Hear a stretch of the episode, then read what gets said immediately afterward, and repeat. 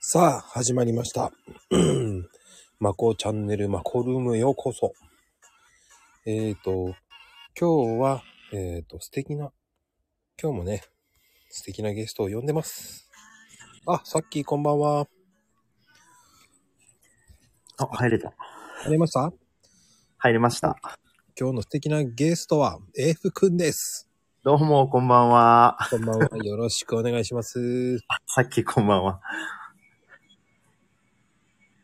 大丈夫そうですかいきますよ。はーい。えーと、それではもうスタートしちゃいます。よろしくお願いいたしよまろす。しくお願いします。えーと、F 君、なんで F 君になったのあ、あのー僕の単純にイニシャルっす。 福島っていう名前やから F 君です。あ、言っちゃっていいのあ、別にいいっすもん。 不行でっていうことねっていうこと。副業でっていうことっすね。 いや、別に全然僕いいんですけど。あーはいはいはい。そうそう。あ、そんなだったんですね。いや、そうなんですよ。これ、たまに聞かれるんですよ。うん。あのー、なんで F 君っていう名前になったあの、ツイッターのフォロワーの方とかに聞かれることとかあって、うん。あ、ファギアしてるから F 君なんやななんやねとか言われるんですけど、 あ、そうそうとかなんか答えたりするときあるんですけどね。うん。僕もそう思ってました。あ、そうなんですかあやっぱ そうなんですね。実は。まあ、どっちでも使えるなと思って。ああ、そうなん。 まあ確かにね、どっちでも使えるね。あ、どっちでも使えるちょうどいい、いい F 君にしたなと思いながら、後々、後付けなんですけど。ああ、そうか。はいうんで、えっ、と、そうですね。まあ、それはもうき一番き最初にね、こう、聞いてほしいっていうのが一人いたんで、 あ、そうなんですね。ちょっと聞いてみるわっていうわかりました。聞いたんあです別けにど、はい。まあ、 NG なんで。あの、ツイッターってなんで始めたんですかツイッターはう、ん。あのーまあ、こと、あ、今年じゃない、去年か、去年の、うん。あの、始めたのは4月末ぐらいだったと思うんですけど、うん。まあ実際にもう会社を、あの、今ちょうど40になったんですけどね、うん。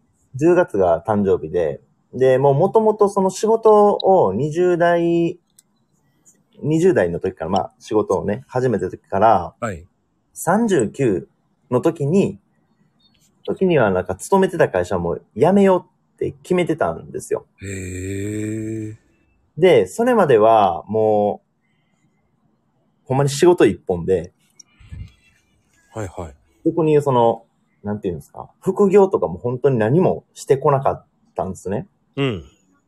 で、まあちょっと語弊があるかもしれないんですけど、僕もちょっと偏った人間だったんで、はいはい。僕はガンガン仕事したらいいやろっていうような考えで、わかる。なんかその、インスタとか、うん。そのツイッターとかフェイスブックっていうのを、なんかこう、男がやるってどうなんみたいなね。あここまでの硬い感じではないけど、なんか、まあ、俺には関係ない、関係ないというか、あんまりなーと思ってたんですけど、あ。はいはいはい。まあ、ちょうどこう39から40になる年にもう会社も辞めるで、まあ、いよいよ来たなっていうところになって、うん。で、実際会社辞めたのが7月だったんですけど、うん。あの、有給もまあ1ヶ月ぐらいああったので、はい。えっ、と、5月半ばぐらいに、まあ、あの、辞めたんですけどね。はでい。その前に、まあ実際辞めてから何か新しいことをこれからやっていきたいなーって、せっかくやからっていうのがあって、はいまあ YouTube も今やってるんですけど、まあ YouTube もやりたいし、やってみたいし、Twitter とかもやってみるかっていうので、別になんかこれといった理由はなかったんですけど、うん。まあとにかく今までちょっと敬遠してたことを何何かちょっとこうややってみようかなっていうので、でまあ Twitter をまずやり始めたっていうのがありますね。だから、あここになんかこう、こんな理由っていうのがないんですけど、まあ、とりあえずやってみるかっていうので、やり始めたのが最初のきっかけですね。えー、でも、僕と変わらない。僕もね、始めたのそれぐらい。あ、本当ですかうん。なんかね、なんか、なんか偏ってましたね、かん考え方が。うん。なんかね、そう。でもね、ツイッターってね、ちょっと俺勘違いしてたところがあって、あ、それはちょっと僕もわかる気がします。なんとなく。あのね、ちょっとインスタ寄りにやってたのね。その、この、マあ、やり始めた時ですか。そうあ、僕ね、マコの前に、あのゲーム専用のツイッターを持ってたんですね。あ、ゲームされる言ってましたね。はいはいそうそうそう。あ、ながるんさん、ながるん、こんばんは。あ、ながるさんこんばんは。そんで、ゲーム専用のツイッターのアカウント持ってて、それは写真、うつ、アップしてたもんね。だインスタと間違えてたのね。あ ー考えれば絶対おかしいのよね。ああうんうん。だからもう、文章で勝負するっていう大切さっていうのを、うんもう、ことごとく知ったっていうのが、その、こんあの、このアカウントにしてうん知ったっていうのはそれぐらいかな。あ、で、このアカウントにしはったのは、うん。いど、どのくらいなの最最近なんですかや、もうだから F 君と変わらないぐらい。あ、4月5月ぐらいのうん、話。 3月で、本当にやり出したのは、本気でやり出したのが5月。あ、 5月。そうなんですねうん。5月の、だから終わりぐらいからかな。はあはあはあうん。で、今の形になったのは、やっぱり、コーヒーのちゃんとしっかりツイッターしなきゃっていうのは、いやそうですぐよらい。7月ぐらい。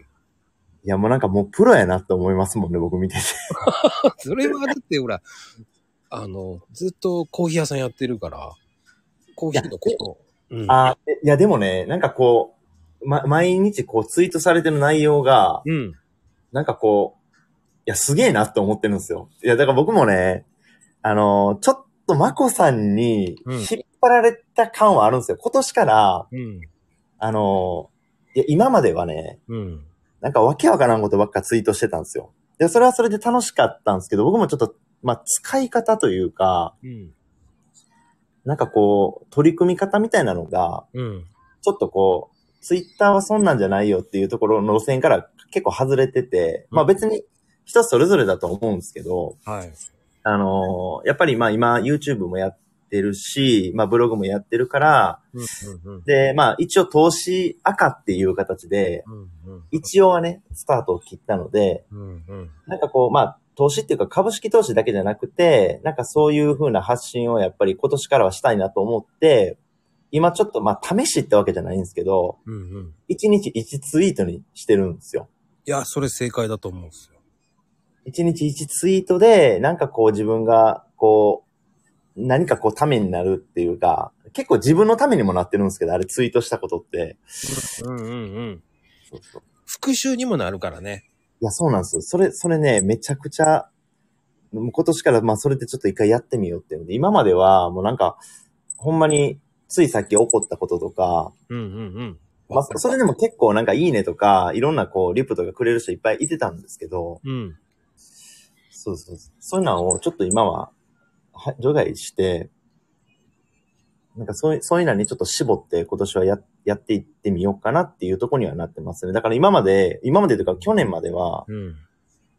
なんかひたすら、なんかこう、ツイートしま、しまくるというか、1日3回とか4回とかはいはいはいはい。っていうのになってたんですけど、今なんか1日1回、なんかちょっとこう、自分の勉強したこととか、そういうのを、こう、まあ、発信というか自分向けにも含めて、ぶ自分のためにも、ためというか、うんうんうん。にもなんかこう、ツイートしてるような感じにはなってますね、今。うん、だから俺最近すごくいいなと思って見てたんですよ。あ、本当ですかうん、なんか、ああ、すごい、ためになるなっていう、こそうそう。う、うんだ、ネットしてなんだろうとかね。あ、ちょっとごめんなさいね。あ、みゆ、ミムさん、こんばんは。みゆさん、こんばんは。うん、だあの、投資って、あ、うん、確かになっていうふうにこう、わかりやすいなっていうのし、だし、あ、はいうん、そっちの方もやりたいなとかね。ああ、はうんうんうん、すごく思ったし、あ、はい。こう、より身近にこういう人がいるんだってなると、はより勉強できるんじゃないかなっていうさ。いやい や。いや、まあでも僕ね、投資って、まああの、最近、まあ、YouTube ももうすぐなんか100人ぐらい登録してくださる方とかになっってきて、うん。いやすげえありがたいなと思って、で徐々になんかこう DM とかでも質問だったりとか来るようになってきたんですよ。うん。うん。そうで、その時に、まあブログもやってて、あ、こういう人いるんやってなった時にね、あの、ツイッターでもともと知ってはる方は、まああの、まあキャラというか、あ、ライフ君こんな感じなんやなっていうの分かってくれはると思うんですけど、はいはいはい。で、僕ある人に言われたんですよ。なんかツイツイッターからじゃなくて、なんかこうブログからね、実際に検索で F 君とか入ってきて、あ、あの投資の話なんやっていうところでツイッターまで飛んで、うんうんなんか日々の、まあ変な話、わけわからんことつぶやいてたら、この人なんなんて言う人もいるんじゃないって言われた時には、確かにそうやなと思って、そうそうそう。ほんまやなと思ってね。だから、まあ真面目にっていうか、 そんなには真面目なやつじゃないんですけど、そうやなって、ちょっと改め直した部分があったので、うんうんちょっと面白くなくなったなって思う人もいるかもしれないんですけど、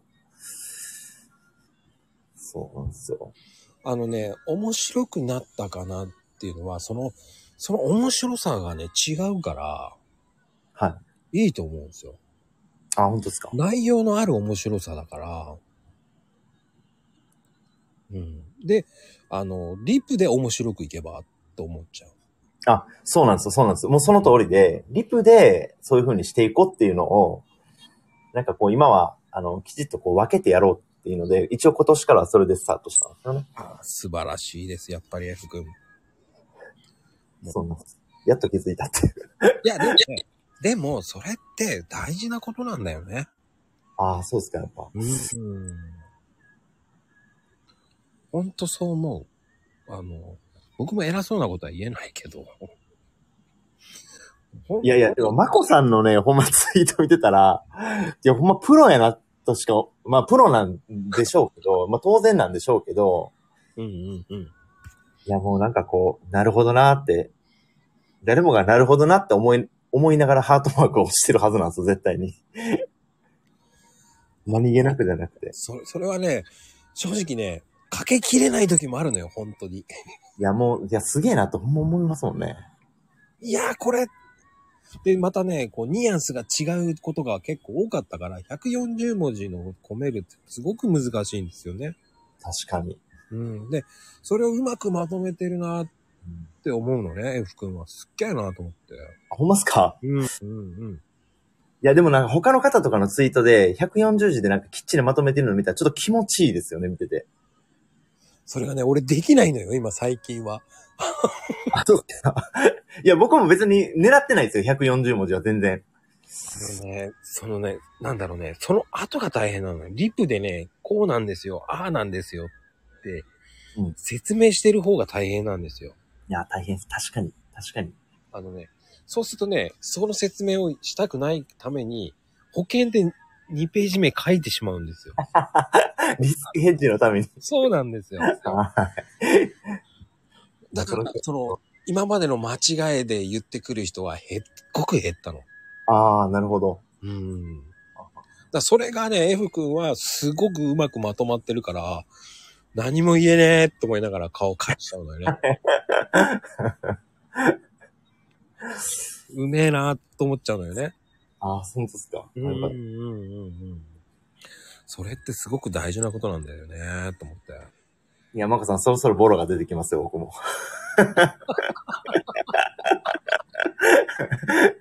ボロが出始めるんですよね。 でもね、最初僕もそうだったのよ。あれってい う。そうそうそうそう。あれ、あれおかしいぞっていうね。こう最初の頃のような、あれまとまらなくなってきたみたいな。そうそうそうそう。すっごいね、面白い壁が出てくるから、面白いよ。なかなかね、140文字ってなかなかのなんか、ちょうどいいというか、うんうんうんうんうん。誰が140文字って最初考えたんやろと思う ぐらいそうそうそうそう。の、100文字でもなくね、なんで140なんやろと思いましたけどね。そうなんだよね。それがまたね、深いのよね。ですね、確かにね。うん。逆に言うと、こういうスタイフっていうのは、こう、ね、より言葉で伝えられるから、うん。まこさんすごいですね。こんなツイートで内容のある話って言っても。でもこうやって話しちゃったらもうすぐ終わっちゃう確かに確かに。そう、いかにうまく書くかっていうのが、もう本当それのね、エブ君のね、最近のツイート、すっげえなと思って。いや、最近だね、ほんまね。まあ、あの、高低差が激しくなってしまうかもしれないですけど。 一年通したら平均以下になって。いや、でも、それがあるから、いいんだと思うよ。で、今こうやってね、今来てくれてるさっきとかね。はい。さっきだって、もう、ね、あんだけマーカー行ってる人だって、うん。ね、迷ったりして、こう、ね、3段になったりさ、2段になったりとかするんだから、 ああ、そうっすよね。二段だね。いや、すげえなと思って。俺もそう思うようん。で、たまにさ、すごくいいこと言ってんのに、とんでもない写真やるとかね、うん。内容入ってこないぞっていうのもあるけど、でも俺はすごいな、この人と思うし。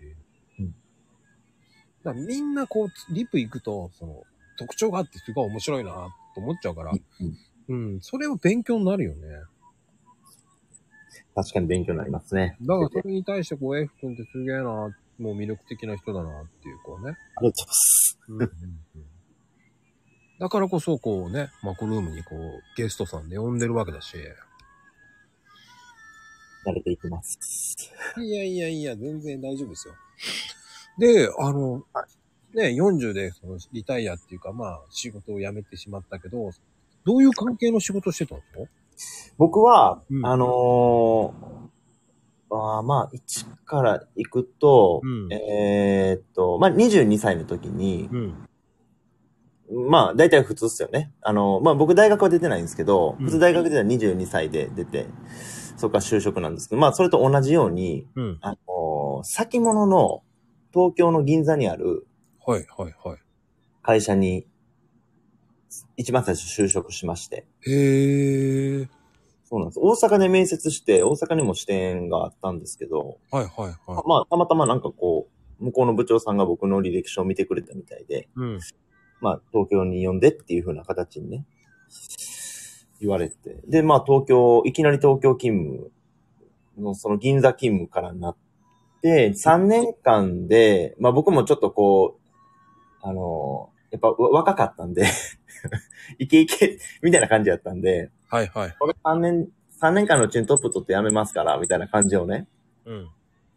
部長さんに言って 言っちゃったんだ。言って一番最初の商談で訪問行くときですけどね。車の中で言って。うん。まあ、そのぐらい野心あるやつの方がいいよっていう風な感じでね。あの、こう、か関東弁で言われて、あ、そうっすか、ありがとうございます、みたいな感じで、やってほ、でもほんまに3年で、うん。あの、トップ取れたんですよ。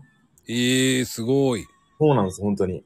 まあ、それは、あの、その部長さんが良かったっていうのもあるし、周りの先輩方がもう、僕、すごい恵まれてるんですよ。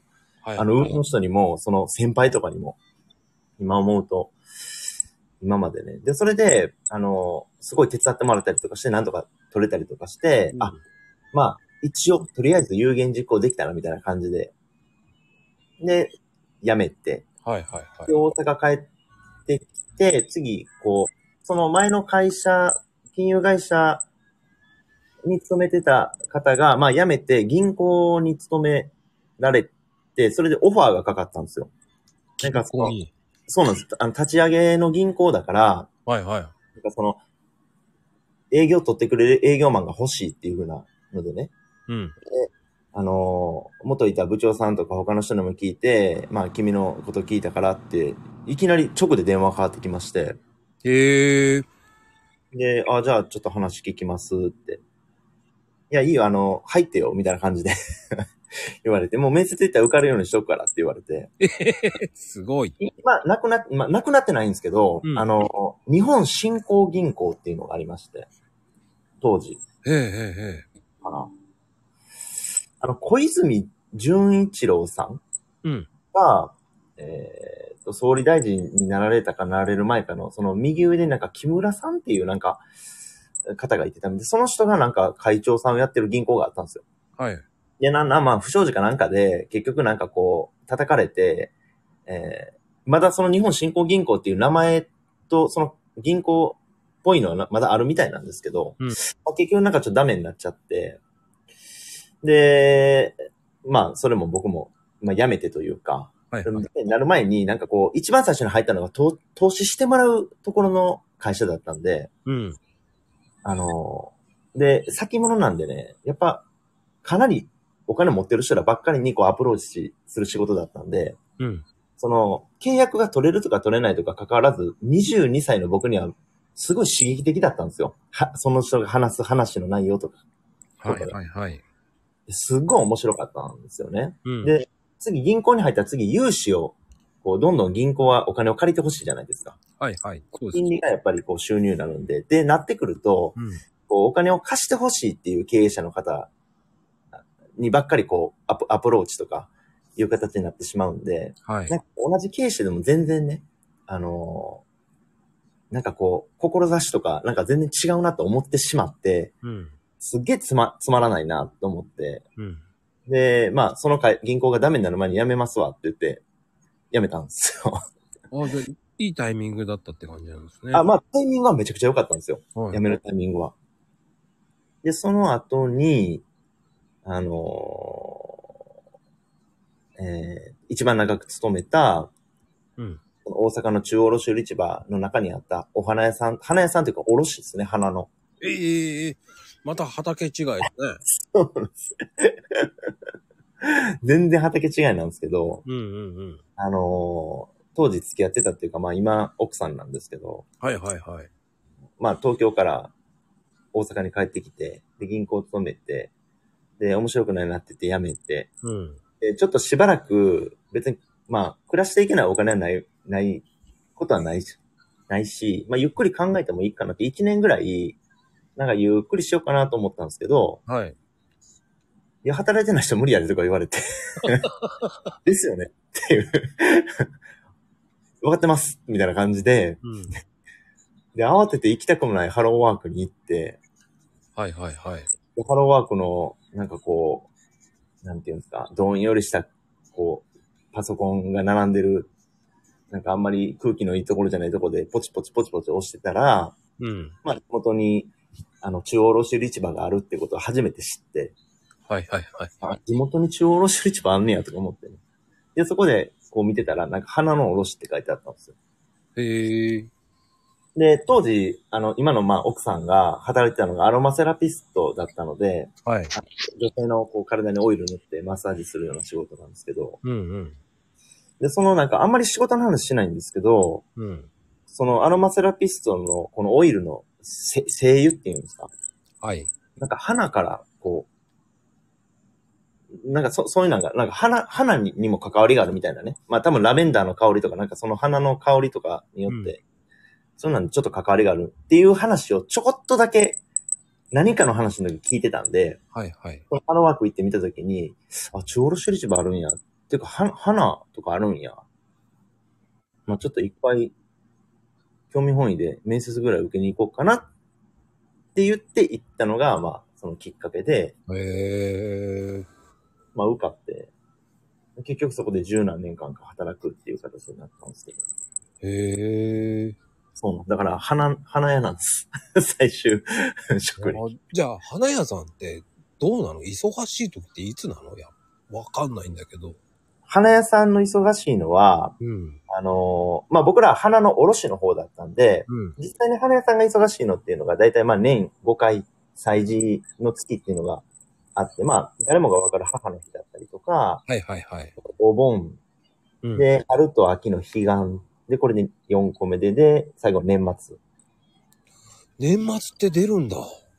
年末結構ね、未だに出るんですよね。やっぱ、年配の方、方々は変われます。何が売れるのやっぱり。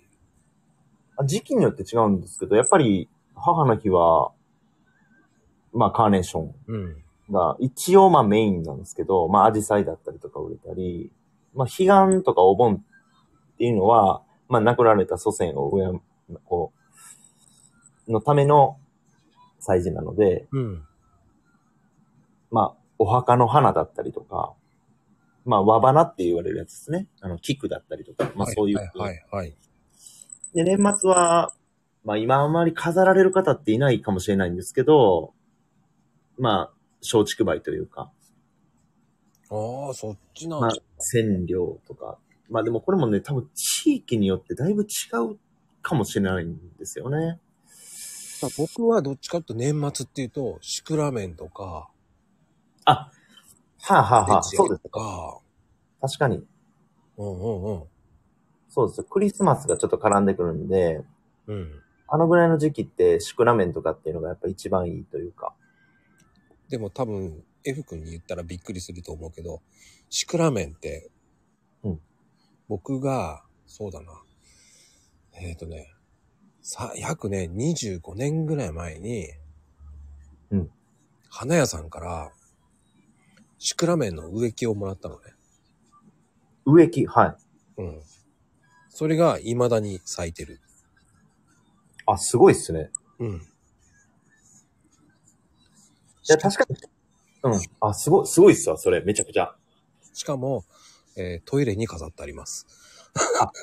あのね、なんか、なんでかわかんないんですけど、トイレって結構鼻持ち良かったりするんですよ。え、そうなんだ。あの、切り花とかでも、うん切り花って基本的にまあ、一週間ぐらい持ったらいいよねっていうような、うんうんあのー、寿命なんですけど、うん。うん。意外とまあ、その冬の時期っていうのは確かに持つ時期ではあるんですけどね。はいはい。あれなんでなんですかね確かに、確かに、うん。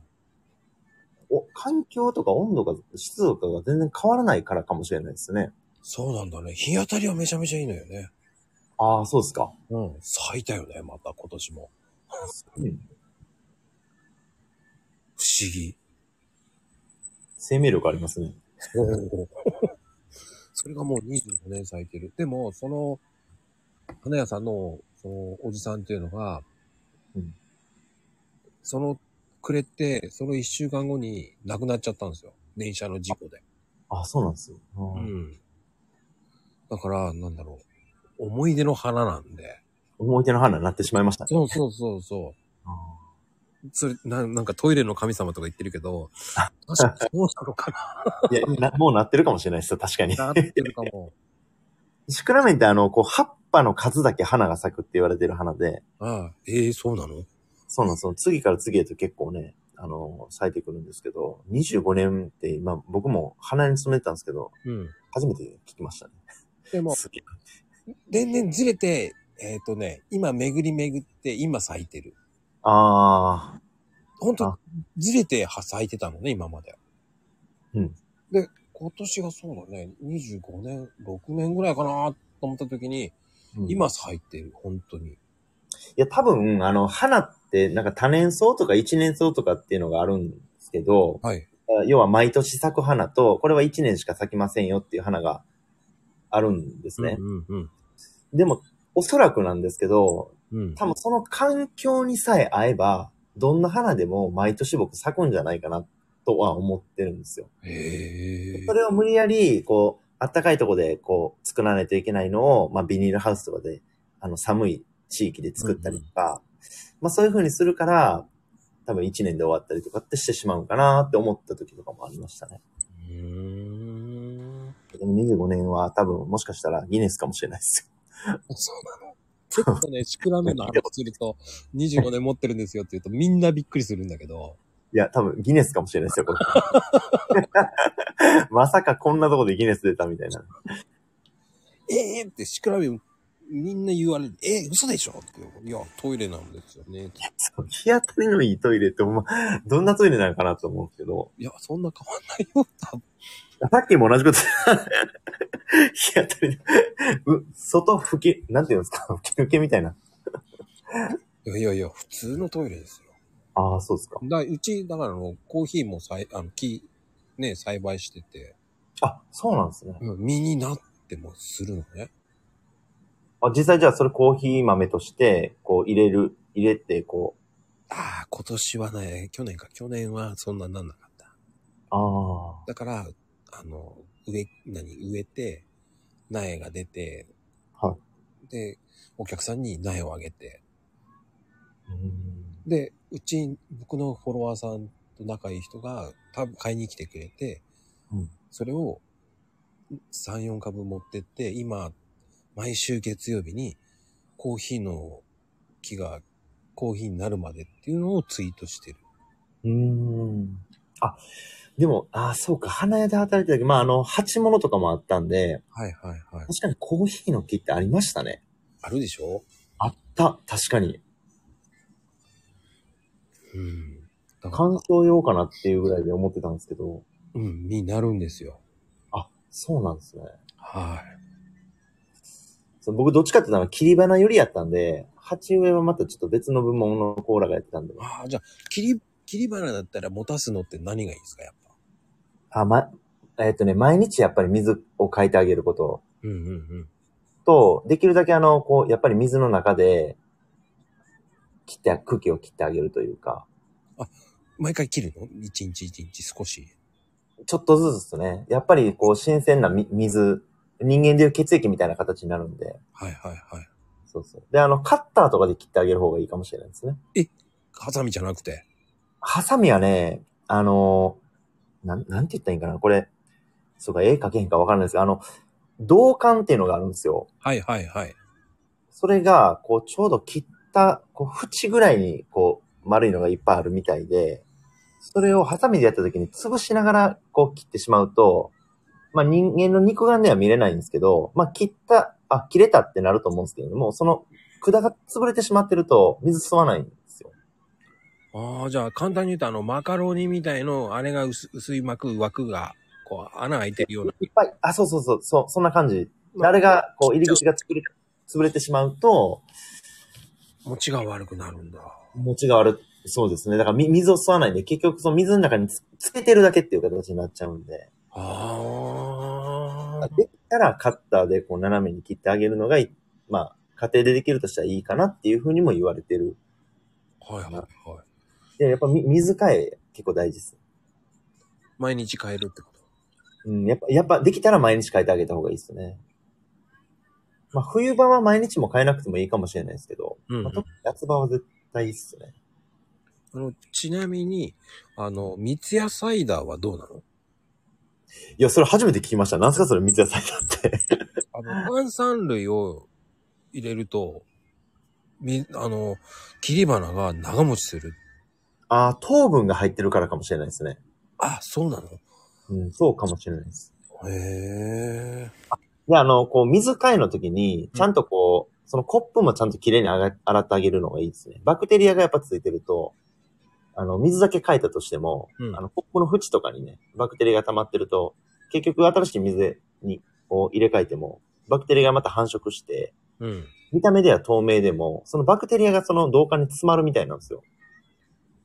えー、ってことは、水を変えて、グラスも一緒に変えた方がいいってグ。ラグラスもきれいに洗ってあげた方が。花瓶ね。まあ、要は花瓶だよね。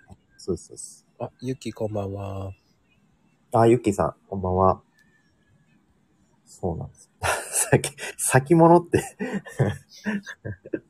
ゆきがあの、水切りとか、あの、面白いのは、あの、三ツ矢サイダー。そうそうそう。三ツ矢サイダー。うん。あの、炭酸のね、い炭酸水っていうか、三ツ矢サイダーで、あの、は切り花やると長持ちするって言われて。うん。するかもしれないですね。糖分も入ってるし。なんかそういうなんかこう、長持ちする用のなんかクリザールとかって言われてるような、うんクリザールっていう名前のその、専用、切り花専用のなんか液体みたいなのあるんですけど、うん。え、あ、それは花屋さんの、要は、い、普通の花屋さんが使ってるやつなんだ。そうですね。えーっとね、多分、今スーパーとかの置き花ってあるじゃないですか。はいはい。まあ業者によっても違うんですけど、買ったらその、なんていうんですか、延命剤みたいなのがついてる、つけ、つけて販売してる業者もあるかもしれないですね。へえ。なんかこうね、今女性が多いから、花もね、今聞いて知ってるとね、また違うもんね。そうですね。花もね、ちょっとこう、生け方とか分かってると、あ、かっこいいってなりますよね。 なんか、うん、でもやっぱね、そういう、なんだろうね、そういう業界、業種の、ね、裏技って聞くとね、やっぱ、ああ、そうなんだっていうのが知れて、すごく、うん。やっぱ、いや、でもね、花瓶はね、洗うっていうのは考えてなかったな。花瓶はね、洗っ、やっぱ花瓶洗った方がいいですね。あの、縁とかに結構バクテリアがつくと、いくら水替えしても、結局その縁のバクテリアが取れ取れてないので、うーん。そうなんですね。あの夏場氷入れてるだけでも結構違います。あ、夏は氷入れるんだ。こう氷入れてるだけでも、うん。だいぶ餅は変わってくる感じです。あの、すぐ溶けちゃってもいいのあ、ぜ全然いいっす。生ぬるいやつより、やっぱある程度こう、シャキッと冷たい方が、いいっすね。へえ。じゃあもう花には詳しくなっちゃったでし ょ。結構、だいぶ詳しいと思います。 いや、でも、あんまりその働いてる時とかにお客さんに聞かれたら答えるっていう感じで、僕あんまり喋るタイプじゃなかったんで、そういう、なんかこう、花屋が知ってるうんちくっていうのはあんま喋らなかったんで、久しぶりに喋りましたね、今。 そうなんだ。めちゃくちゃ久しぶりに喋りました。花屋が知ってるうんちく、あとあるあー、まあ、細かく言ってたら、まあ、いろいろあるっちゃありますね。どんな細かいのいや、その、水替えをするのがちょっとめんどくさかったら、あの、ハイター、ハイターっていうか、キッチン酸性の、はい、あの、あれを1滴か2滴ポンポンと落とすだけで、水が腐らなくなったりとか、ええするっていうのもあるし、まあ、10円入れてるだけでも別にいいかなっていう。うんなんかそ、そんなのはあります。そういう裏。そんなんはありうーんやっぱり面白いね。そういう花の延命を伸ばすって、やっぱ。でもやっぱり伸ばさないと、枯れてしまったら商品にならないもんね。そうですね。うんまあまあ、生き物なんでね、やっぱまあ、でもせっかくお客さんに買っていただいたら、やっぱ一週間は持ってほしいよなって思いますよね。そうね。うん、夏場はどちょっとどうしても難しいんですけどね、やっぱり。うんうんうんうんうん。まあね。ああとまあ、花の仕入れ日はもう月水金ってほぼ決まってるっていう。 え、そうなのあ、市場で決まってるんですよ。ゲスまあ、トよくなんか輸入商品とかはう、んその月水金以外の時入ってくる時あるんですけど、まあ、鉢物はまた違いますよ、市場によって。うんうんうん。でも、切り花に関しては、あの、大高木、あ、大高木っていうか、その、日本で一番大きい市、花の市場が大高木っていう東京のとこなんですけど、うんうん大高木でも、大阪だったら、まあ、鶴見っていうか、何を花市場ってとこなんですけど、うん。うん。そこでももう、月水金が入荷日。花、花が、こう、はい、入ってくる日というか、こう販売されていく日っていうのは決まってる。ええまあ、もしかしたらたまに地方市場とかで、こう、どうしても花が余ってしまって、さばきられへんから、川木堂に販売するっていうのもあるかもしれないですけど、もう基本的には月水金で決まってるっていう。じゃあ、花屋さんに行くときは月曜日、水曜日、金曜日に買いに行く方が新鮮なんだ。そうですね。だから月、月、月水金に行って、その日に入ってきたやつ欲しいっていうのが、まあ一番いいかなって。花屋さんから、えって思われるかもしれないけど。なんだこいつってなるよね、と。そうそうそう。詳しいぞってなるもんね。花回したいんでね、やっぱ花屋さんは。ああ、そうか、やっぱり。そうですね。うーんまあでも、花屋さんはちゃんと答えてくれますけどね。今日入ったやつですよ、とかっていうのは。ああ、答えるべきやと思いましたね、僕はね。やっぱり。信用でやっぱ買ってくれるじゃないですか、花って。はいはいはいはい。しかも別に、まあ、なかったとしても、別に生きていけるわけで、もうそこに買いに来てくれるのっていうのは、やっぱその人の、やっぱりこう、感覚っていうか、やっぱり、それ、その、なくてもいいけれども、あった方がっていう、こう、目に見えない部分の満足度を満たすために、やっぱり買いに来てくれるはる方々なんで、うん、ままあ、ぜ贅沢品っちゃ贅沢品ですよね。あ、でもさ、花ってなんだろうな。心に余裕がある時に、の人ほど買うよね。そそれね、確かにその通りなのと、うんあ、の、あ、先生、ちょっと僕面白い話聞いたんですけど、はいはい。あの、コロナショックあったじゃないですか、2020年に。もう皆さんの記憶に新しい。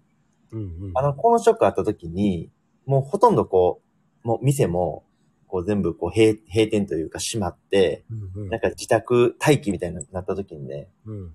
めちゃくちゃ花売れたんですよ。やっぱりね。めちゃくちゃ売れましたよ。やっぱりね。うん。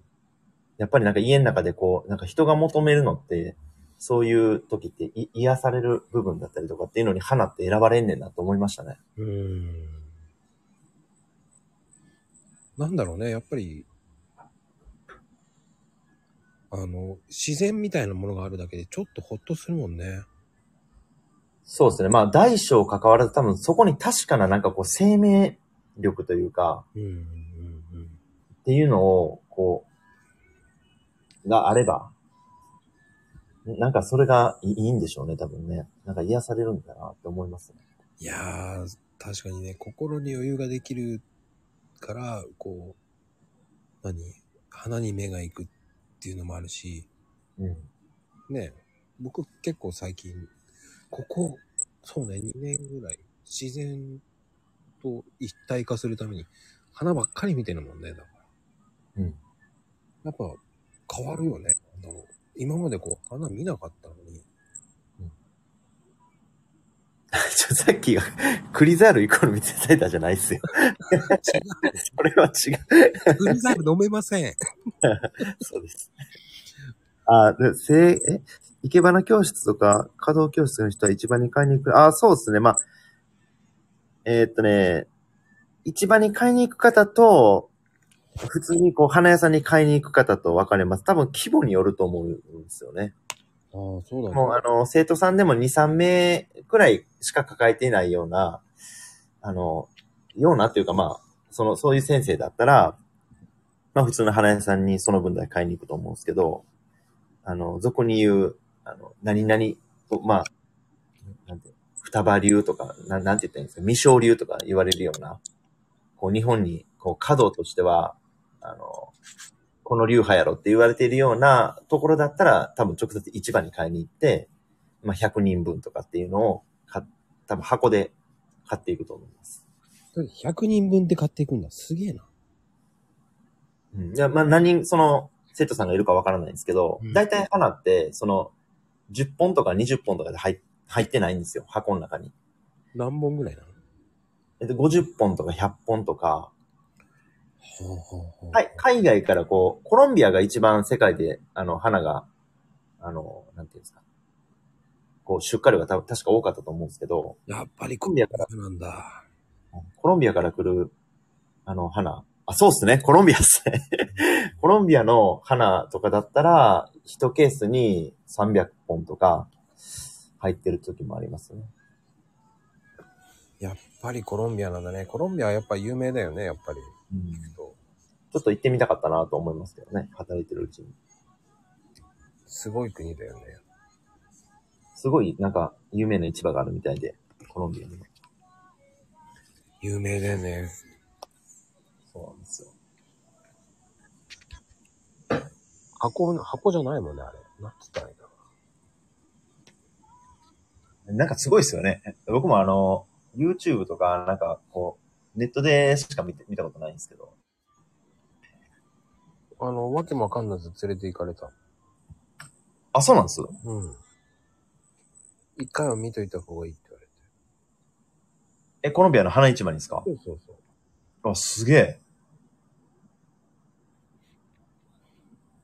すごいっすね。でもあそこ、やっぱカーネーションはすごいね。すごい。ハレーションでもね、多分日本向けに作ってるんじゃないかなって思うぐらいですよね。多分日本に一番あんな、してるんじゃないかなな。んかい、わけわかんない色が、え、こんな色あんのっていうぐらいいっぱいあったよ。あ、ありますよ。もうめちゃくちゃ種類ありますよ。なんかこう同じ黄色でも若干こう、あの、色が違うのとかも結構ありますし。バラとかでもすごいですからね。何これっていうぐらい。すっごいなぁと思って。うん買え買わないのかって顔されたけど、いや、買えねえだろうと思って。いらんし、そんなにっていうね。うんうんうん。いや、なかなかね、迫力ありますよ、海外の。ほんでね、なんかでかいんですよね。そうバラとかもそうなんですけど。コロンビアとメキシコもすごいね。あ、そうなんですね。うん。あ、でもね、なんか、色の付き方は、やっぱ日本の花の方が、僕は綺麗だと思いましたね。多分日本が好きな色が多いかもしれないですね。日本、日本で作られてる花。確かにね、胡蝶蘭とかも綺麗だもんね、日本の方が。綺麗、めちゃくちゃ綺麗です。そうなんですね。鮭が青いバラってですねあの、サントリーが出してる、あの、昔や、ちょっと前に青いバラっていうのが出たんですけど、はいはい。えっ、と、アアアップローズだったかなあの、見た目思いっきり紫なんですよ。ええそうなんです。一応でも世界初っていう形で、あの、出たんですけどね。はいはいはそれよりもあの、今で、今、話できたコロンビアとかで、い。うん。あの、こう吸い上げって色をつける、てる花とかもあるんですよ。はあ。それ、それの青いバラの方がめっちゃ綺麗です。人工じゃないってことでしょ、要は。もう自然だからってことで、いい色してるってことでしょ、要は。あ、いや違うんですよ。人人工なんですよ。あの、コロンビアのやつは。人工で下からこう、青い液体を吸い上げさして、青いバラっていうのは、サントリーがやったのはそういうやつじゃないんでしょっていう。本当にね、やつはもう本当に、こう、多分遺伝子組み換えとかで、作って出した色やと思うんですよね。うんうんうんだから青って言ってるんですけど、見た目紫なんですけどね。なんかあの、虫が見たら青く見えるからとか、なんか、ようわけのわからんこと言ってましたけど、 いや、顔の人間やと思って。でもやっぱそういうこう新しい新種の花とかも見れるからいいよね。でも、ああ、そうですいいろいろ結構見見てきましたね。レインボーローズとかね。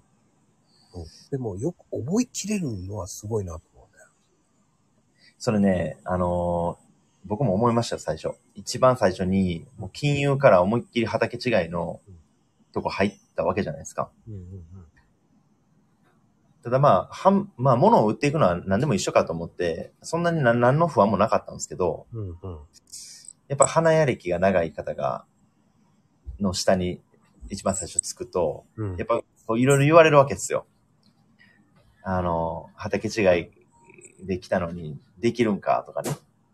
はいはいはい。えー花の卸なんで、こう、販売する相手が全部こう、その会社の大きい小さい関係なく、うんやっぱ、その、こ小売さん、はい。あの、個人事業主の方ばっかりなので、うん。わあの、やっぱ若い僕なんて舐められるわけですよ。かる。で、聞くとか言われるとね、なんとなく、あ、これかなと思って持っていくんですけど、ちょっとこう、あんまり知らんような花の名前とか、ピン、ピンポン持ってこいとか言われた時に、なんか。あの、ピンポン菊っていう菊があるんですよ、丸い。はあ、はこあれが僕分からなくて、で、まあ僕もちょっと、ちょっと生意気やったんで、あ店長ピンポンって言ってるんですけど、どれっすかみたいな、そんな感じで。 ピンポンも知らんのかみたいなね。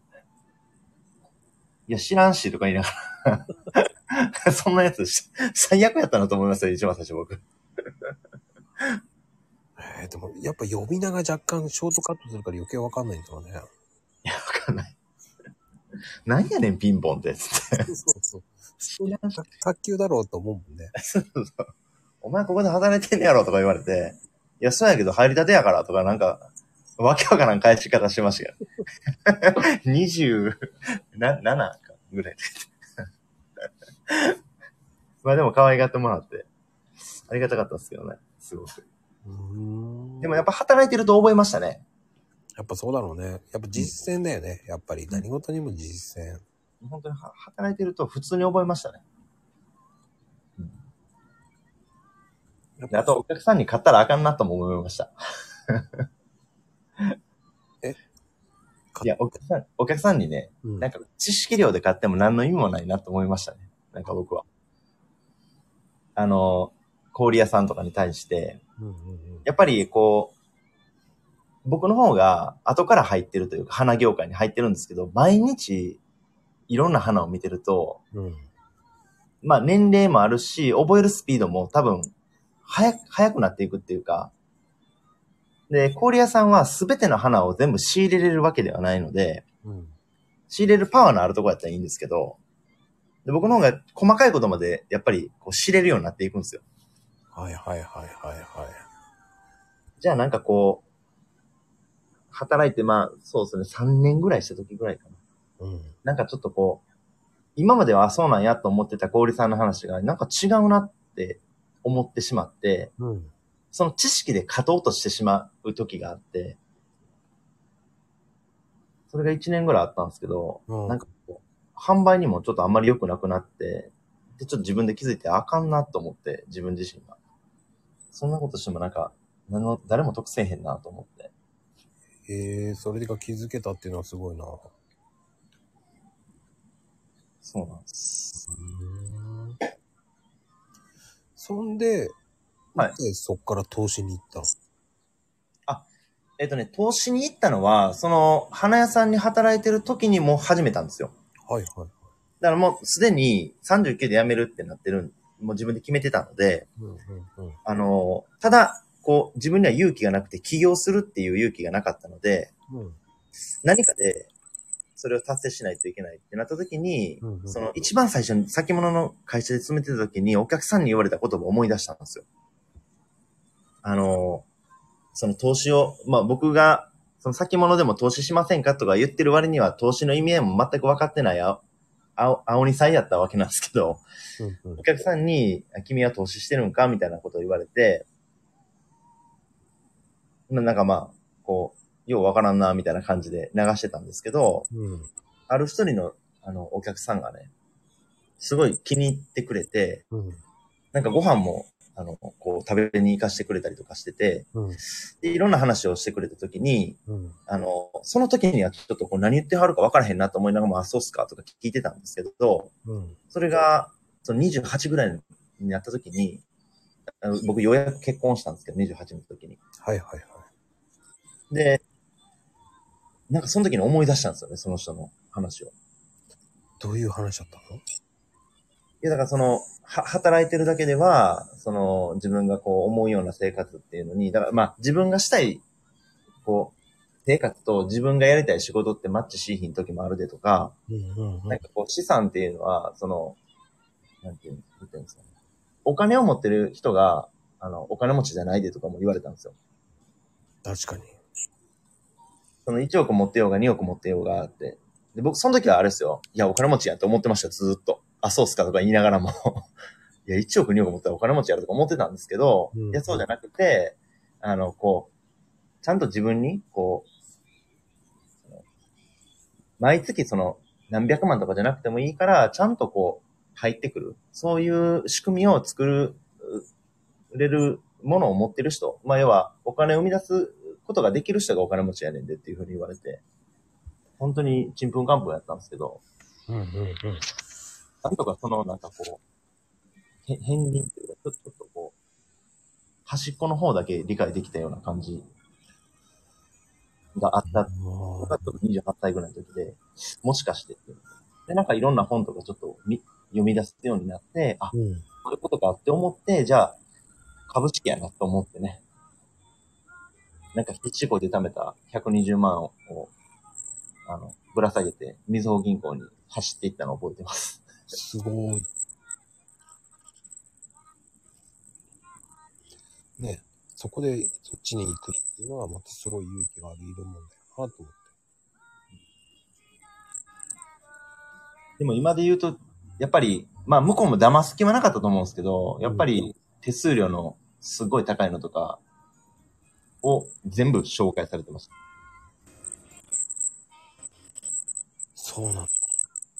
はい。もう勝った時に3%取られて、年間で2%取られる投資信託とかっていうのを買わされてました。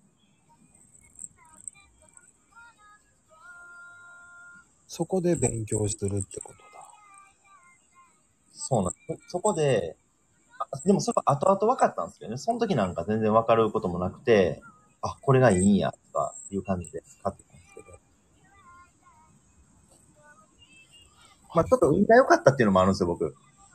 その紹介された中で、だ。うん。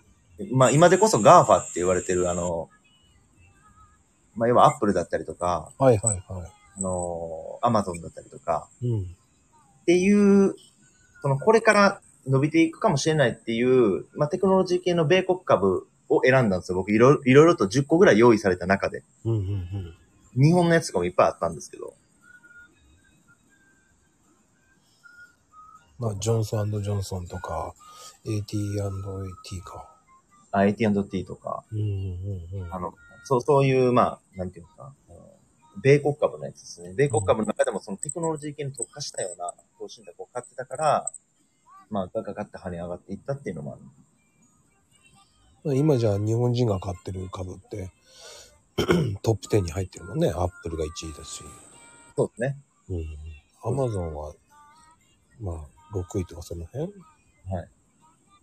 2位は忘れちゃったな。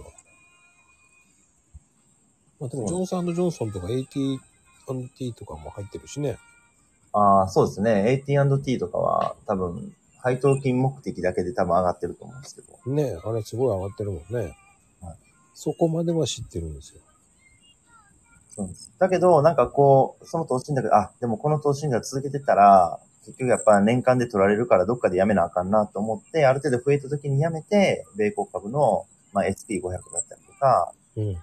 おまあよく今、YouTube で出てくるブリ VIT みたいな、そういう、今、マコさんが言ったような、あの、昔からある高配当株とか、まあ、この、主要な、あの、硬い銘柄を買うような。へー まあ、ちなみに今面白いなと思うのはデルタ株なんですけどね。デルタ株。はい。デルタ空港だっけ飛行機会社。お、買ってはるんですか今見てて面白いな。ああ、はコロナ前は60ドル、今いはい。 30ドル。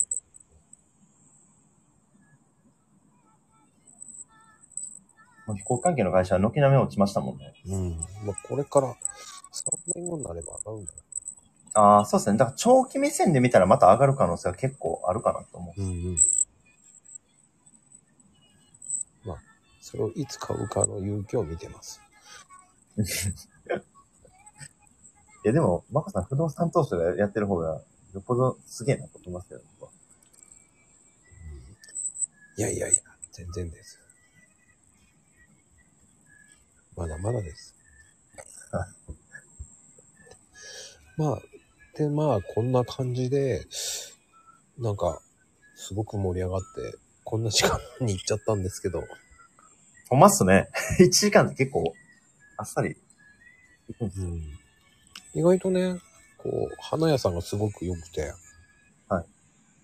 めちゃめちゃためになりましたよね。でなんか、まだ全然浅い人生ですけど、 全あ然。いやいやいや、すっごいためになりますね。ねうんタッキーなんかずっと、ずっと言ってるよ、なんか。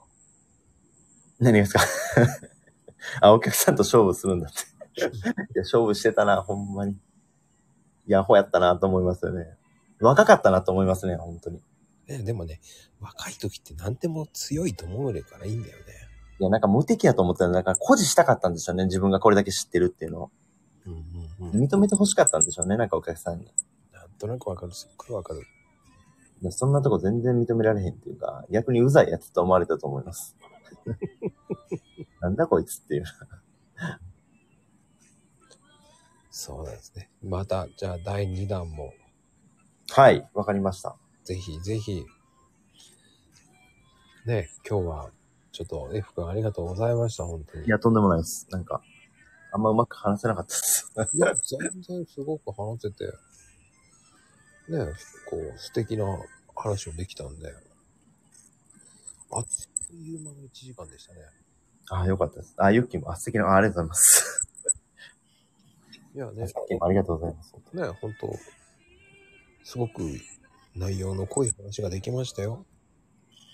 まだまだもうちょっと話聞きたいけどね、まあまあ、2回、3回と、いきますんで。はい、やらせてもらえるんであれば、うん。すぐお邪魔します。じゃあ、すいません。皆さんありがとうございました。ありがとうございました。では、マコルーム、閉店です。じゃあ皆さん、また明日もよろしくお願いします。よろしくお願いします。